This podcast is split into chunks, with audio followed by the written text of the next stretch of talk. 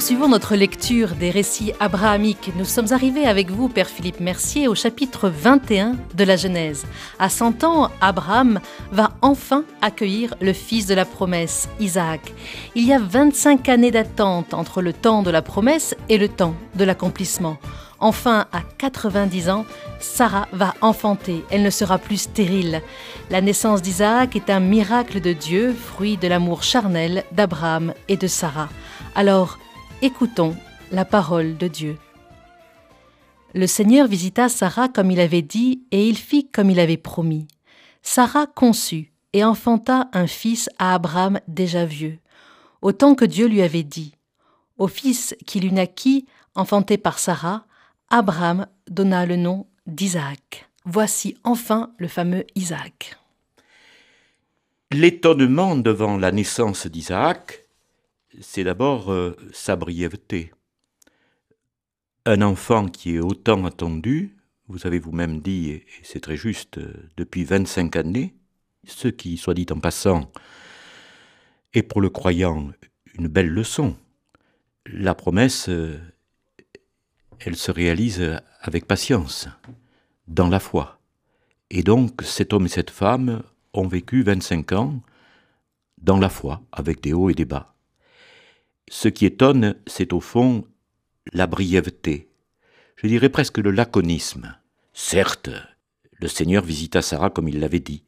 On dit que Abraham donne le nom, et ce nom, évidemment par euh, la magie des langues est devenue dans la francophonie Isaac.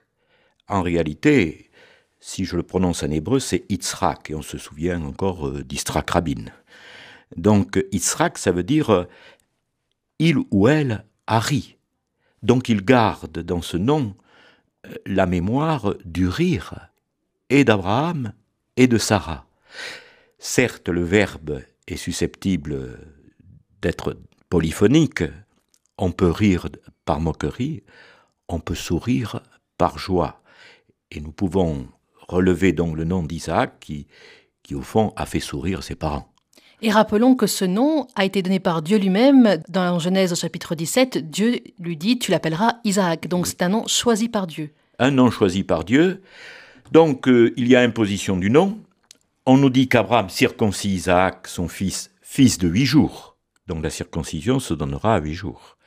Nous le retrouverons dans le Nouveau Testament euh, pour euh, Jean, fils de Zacharie et Élisabeth. Nous le retrouverons pour Jésus de Nazareth qui sera circoncis à huit jours.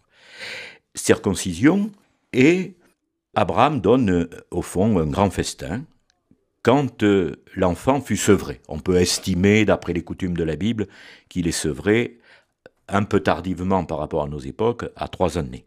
Mais avant, comme vous le disiez, Sarah va de nouveau rire. On lit le verset 6, et Sarah dit, Dieu m'a donné de quoi rire, tous ceux qui l'apprendront me souriront. Voilà, elle, elle transforme le rire qui était le rire de Membré d'incrédulité, car il faut se souvenir que dans cet épisode, le visiteur a dit, si, tu as ri. Elle voulait dénier en disant non, j'ai pas ri, car, et il y a là un verbe d'une grande importance et mal traduit, car elle craignait. C'est regrettable quand on traduit car elle avait peur. Car craindre, c'est l'attitude révérentielle devant Dieu. Non pas une attitude d'angoisse, mais une attitude au fond de révérence. C'est le verbe qui indique la foi. Il est euh, synonyme de s'appuyer sur, de croire. Donc, elle a voulu effacer, elle est passée au fond, elle a voulu effacer ce rire de moquerie, et elle est passée dans la foi.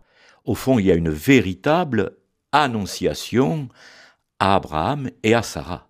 Et maintenant, alors, cet enfant garde cette trace, cette trace de ce rire, mais que Sarah transforme en sourire, et le verset est éloquent, celui que vous venez de faire retentir.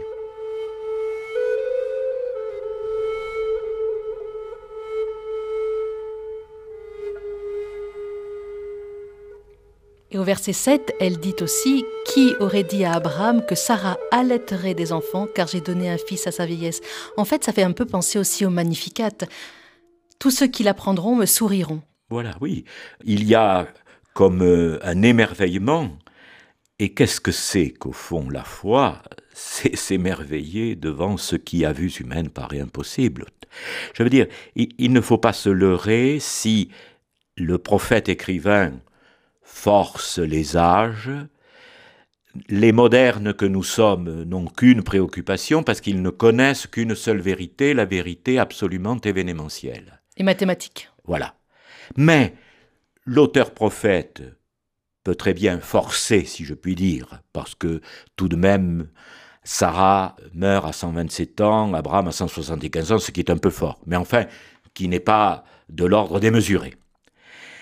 Et le fait de donner un enfant à sa vieillesse, deux fois le mot est repris, une fois, deux fois pour euh, Abraham, j'ai donné un fils à sa vieillesse, et euh, déjà le narrateur l'avait dit, Sarah conçut et enfanta Abraham un fils dans sa vieillesse. Donc il y a extase devant la capacité de Dieu de donner la vie. Car qu'est-ce qu'il y a derrière cela?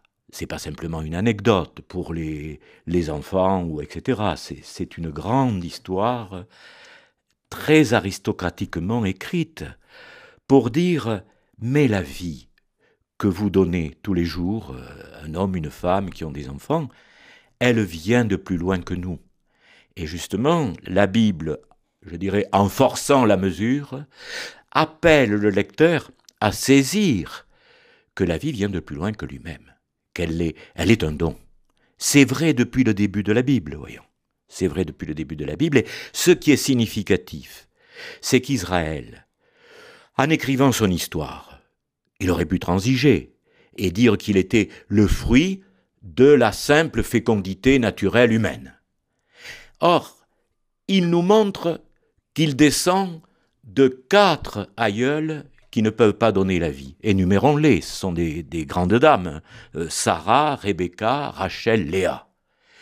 Quatre aïeuls qui ne peuvent pas donner la vie, et dans le cas d'Abraham, la vieillesse de surcroît. N'oublions pas que Rebecca et Isaac sont jeunes, et qu'ils attendent vingt ans, et que Isaac prie Dieu pour que sa femme ait un enfant. Isaac aura soixante ans lorsque naîtront les deux jumeaux, euh, Ésaü et Jacob. Donc, derrière euh, ces récits que nous pourrions prendre encore une fois pour de simples anecdotes, c'est euh, évidemment une grande page de la théologie, et de la théologie au fond, finalement exprimée en termes très simples. Mais nous n'avons plus la simplicité pour lire ces textes, parce que nous nous sommes préoccupés que de l'exactitude simplement historique. Mais il y a bien une exactitude historique qui est que la vie est un don de Dieu, et là, ça nous est signifié. Mais je reviens tout de même à ce fait que, en sept versets, l'affaire de la naissance d'Isaac, pourtant tant attendue, promis par Dieu, l'affaire est close. Continuons l'histoire d'Abraham, nous sommes au cœur de la rivalité entre deux femmes, Sarah et Agar, deux mères qui se déchirent pour leur fils, lequel des deux sera l'héritier. Sarah, l'épouse bien-aimée d'Abraham, vient d'avoir enfin Isaac, et nous allons lire donc les versets 8 du chapitre 21. L'enfant grandit et fut sevré. Et Abraham fit un grand festin le jour où l'on sevra Isaac. Or, Sarah aperçut le fils né à Abraham de l'Égyptienne Agar, qui jouait, et elle dit à Abraham, Chasse cette servante et son fils, il ne faut pas que le fils de cette servante hérite avec mon fils Isaac. Derrière euh, la querelle des deux, des deux mères, au fond, c'est un grand sujet qui est abordé. Dieu n'élit pas par masse. Au fond, je dirais que Dieu n'est pas mondialiste. Il élit des personnages singuliers. Il a élu Israël. Il a d'abord élu Anavram et Sarah, et puis un jour dans la descendance, il élit Israël, Jacob Israël. Ça n'est pas pour rejeter les autres, mais c'est par ce peuple donc choisi que va advenir et c'est dit par tous les ports de la Bible, la bénédiction pour toute l'humanité. De telle manière que chaque homme et chaque femme se sache lui-même choisi et élu. C'est, je dirais, la question, si on emploie les grands mots, de la singularité de l'universalisme. la Bible est singulière, elle est lit, et ce n'est pas pour ça qu'elle barre la route au reste du monde, au contraire. On l'a vu aussi dans Cain et Abel, Dieu a le droit d'avoir ses préférences? Ça n'est pas une question de préférence, c'est une question d'amour singulier.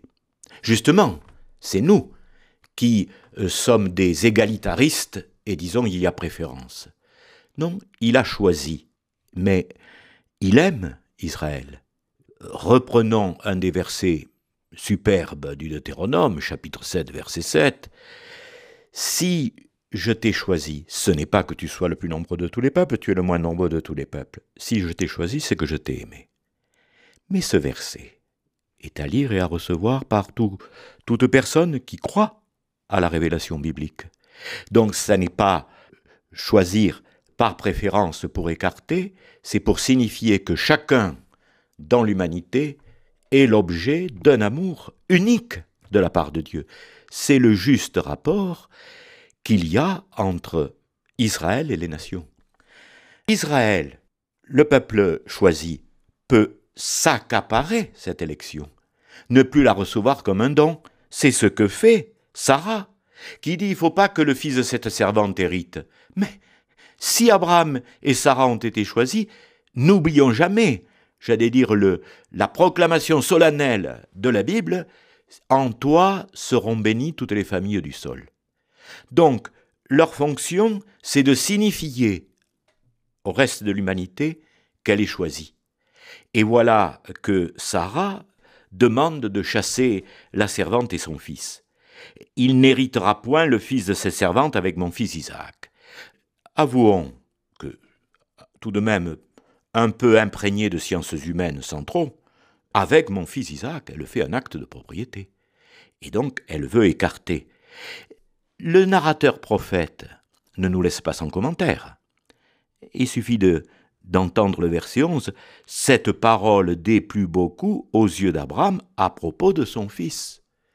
Donc ça montre bien que, au minimum, le narrateur prophète présuppose qu'Abraham n'est pas d'accord avec cette mesure. La première fois que Agar, enceinte d'Ishmaël, a été chassée au désert, on dit que Abraham a obtempéré. obtempéré, il a dit ben, fais ce qui te plaît. Là, il n'est pas tout à fait pareil. Alors, cette parole déplut beaucoup aux yeux d'Abraham à propos de son fils. Mais Dieu dit à Abraham que cela ne déplaise pas à tes yeux en ce qui concerne le garçon et sa servante. En tout ce que Sarah te dira, entends sa voix, car c'est par Isaac que sera appelée pour toi ta descendance. Là, je dirais, est réaffirmé le choix de Dieu. Il est Élie. Mais la phrase d'après dit Quant au fils de la servante, je ferai de lui une nation, car il est de ta descendance. C'est donc le choix est là, mais il est immédiatement accompagné du souci, pourrait-on dire, que le Seigneur a de l'humanité du dehors. Il est le créateur de tout le monde. Il a choisi Israël, c'est pour élire l'humanité. Continuons au verset 14. Abraham se leva tôt, on va retrouver ça plus tard, dans le sacrifice aussi, d'Isaac. Il prit du pain et une outre d'eau qu'il donna à Agar, et il mit l'enfant sur son épaule, puis il la renvoya. On parle d'enfant sur son épaule, on parle de sevrage au moment du sevrage, donc euh, on a du mal à, voir à peu près quel âge devait à, l'époque euh, avoir euh, Ismaël. Si nous faisons un compte qui est fondé sur les indications de la Bible, bon, il y a un fait, il y a 14 années qui séparent la naissance d'Ismaël, Abraham a 86 ans, de la naissance d'Isaac, puisque nous venons de le dire, Abraham a 100 ans. Le sevrage, selon les coutumes de la Bible, est tardif par rapport à, à notre monde, c'est trois années. Donc on peut estimer qu'au moment du congédiement, du renvoi d'Agar et de son fils, ce fils a 17 ans. Donc c'est presque un homme, ou c'est même un homme? C'est même un homme. La fois dernière, vous nous disiez que vous vous retrouviez dans ce fils-là. Oui, puisque si je ne suis pas né dans le peuple de l'élection. Vous n'êtes pas juif. Voilà. Comment je me situe? La Bible me donne des modèles, puisque sans arrêt, elle insiste pour que Israël demeure ce qu'il est, et ce qu'il est, c'est témoigner, au fond, globalement, de l'amour de Dieu en ce monde. Et de l'amour de Dieu en ce monde, pas seulement pour lui, mais pour chacune et chacun. Et exprès, je ne dis pas tous, je ne globalise pas, pour chacune et chacun. Alors, si je ne suis pas du peuple de l'Alliance, je me reconnais justement dans ce fils de la servante, elle est nommée, elle. Mais lui n'est jamais nommé. Je peux m'y reconnaître puisqu'il n'est pas nommé. Et au fond, qu'est-ce que cela m'apporte? Je ne suis pas du, du peuple de l'élection. Et les yeux de Dieu continuent d'être sur moi. Pas pour me surveiller, mais pour me sauver et me protéger. Continuons le chapitre 21 de la Genèse. Nous sommes arrivés donc au verset 14-15. Elle s'en fut errer au désert de Bersabée, donc c'est Agar. Quand l'eau de l'outre fut épuisée, elle jeta l'enfant sous un buisson et elle alla s'asseoir vis-à-vis, loin comme une portée d'arc. Elle se disait, en effet, je ne veux pas voir mourir l'enfant. Elle s'assit vis-à-vis et elle se mit à crier et à pleurer. Dieu entendit les cris du petit, et l'ange de Dieu appela du ciel Agar et lui dit Qu'as-tu? Agar, ne crains pas, car Dieu a entendu les cris du petit, là où il était. Debout, soulève le petit et tiens-le ferme, car j'en ferai une grande nation. Dieu dessila les yeux d'Agar, et elle aperçut un puits, elle alla remplir l'autre, et fit boire le petit. Alors, comme vous disiez précédemment, eh bien, Dieu est encore là. Dieu est encore là, et vous remarquerez que, au fond, cette femme, une fois que l'outre est, épuisée, euh, on est dans le désert de Beersheba, elle est désespérée, et donc euh, elle ne veut pas voir mourir son enfant, elle s'assied à distance, et elle élève la voix et pleure. La curiosité, c'est que nous n'avons pas entendu un seul pleur ou un seul cri de, l'enfant. Or, le texte dit Dieu entendit la voix du garçon. Alors, pardon pour les traductions, si vous avez lu la traduction de la Bible de Jérusalem, je la regrette, car il y a chaque fois le petit, or c'est le garçon, Anahar, c'est-à-dire l'adolescent. Pourquoi y a-t-il l'adolescent? Parce que le désert n'est pas un territoire neutre pour la Bible. Qu'est-ce que le désert a permis pour les fils d'Israël? Il a permis que les fils d'Israël renaissent, car il ne suffit pas de sortir de la servitude, il faut aussi renaître à sa dignité, à sa dignité de fils et de fille. Eh bien, il en est de même pour le fils de la servante. Le désert, lieu de mort, devient un lieu de renaissance, certes, par un passage, un passage au moins ici virtuel, par la mort. Renaître à la vie de Dieu, c'est passer par la mort à soi-même. Je n'invente rien, c'est dans toute la spiritualité euh, de l'Église et des Églises. Et donc Dieu entendit la voix du garçon. On ne nous dit pas qu'il entendit les pleurs, la mère pleure et l'enfant ne pleure pas. Ce qui est bien, d'ailleurs, puisque s'il a 17 ans, on peut pleurer, mais il n'est pas dit qu'il pleure, il entendit la voix. Et du coup, il appelle du haut des cieux, il faut le remarquer presque par avance, car lorsque Abraham sera sur la montagne pour offrir son fils, la deuxième fois, il sera dit que Dieu l'appelle du haut des cieux. Et il lui dit, Ne crains pas, car Dieu a entendu la voix du garçon de l'endroit où il se trouve. Je ferai de lui une grande nation. C'est la deuxième fois que nous entendons cette prophétie. Il avait été dit à cette mère, lorsque l'enfant n'était pas encore né, qu'il était dans son sein, dans un autre désert, elle avait été rejetée, il avait été dit, je multiplierai, multiplierai ta descendance au point qu'on ne pourra pas la compter. Et là, Dieu ouvrit ses yeux, et elle vit un puits d'eau. Elle alla remplir l'outre d'eau et fit boire le garçon. C'est significatif que le texte nous dise que Dieu ouvrit ses yeux. C'est pas la première fois. Lors de son premier renvoi au désert aussi, Dieu lui a fait voir une source d'eau. C'est-à-dire, l'élément vital quand on est dans le désert. Mais on ne dit pas que d'abord elle voit, mais on dit que Dieu ouvre les yeux. Nous sommes aux antipodes d'une espèce de, récit où il y aurait un tiers témoin qui raconterait. C'est l'expérience d'Israël qui est derrière, et l'expérience que peut faire, euh, j'allais dire, bon an, mal an, tout croyant, toute croyante. Si Dieu ne nous ouvre pas les yeux, nous voyons pas grand-chose, voyons. Dieu ouvre les yeux, et comme lors de l'offrande du Fils à la montagne, le Seigneur ouvrira les yeux d'Abraham qui verra un bélier pris par les cornes. Ce bélier sera le salut pour le Fils puisqu'il l'offrira à la place. Dieu, au fond, est celui qui ouvre nos yeux. Et qu'est-ce que va devenir euh, ce Fils-là? Alors, les deux derniers versets, eh bien, sont éloquents.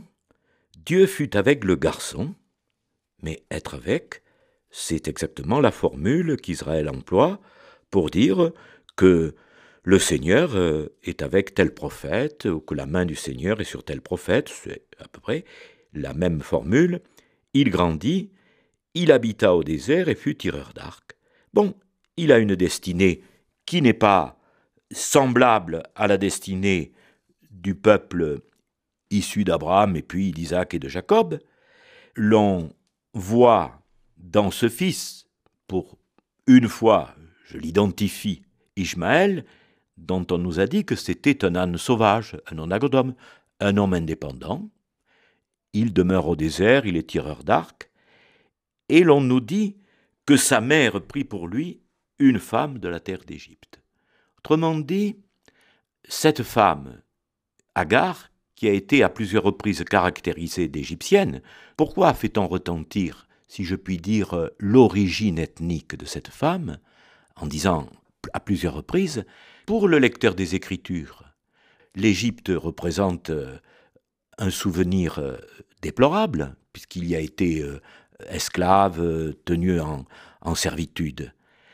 Mais justement, c'est magnifique que le peuple de la Bible dise de celle qui est égyptienne et de celle qui va prendre, choisir une femme d'Égypte pour son fils, c'est magnifique que le peuple de la Bible euh, nous dise qu'avec, au fond, cet enfant né d'Abraham, mais tout de même d'une mère égyptienne, Dieu est avec lui. Merci Père Philippe Mercier. Nous verrons la semaine prochaine ce que devient le fils Isaac, le fils de la promesse.